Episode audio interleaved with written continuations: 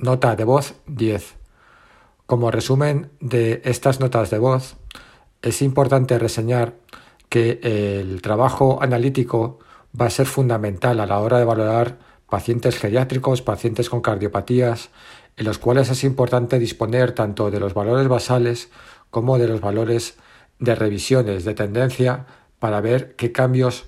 están ocurriendo y especialmente en casos de descompensación, puesto que va a ser importante a la hora de, plantear tratamientos agresivos fundamentalmente a nivel de diuréticos.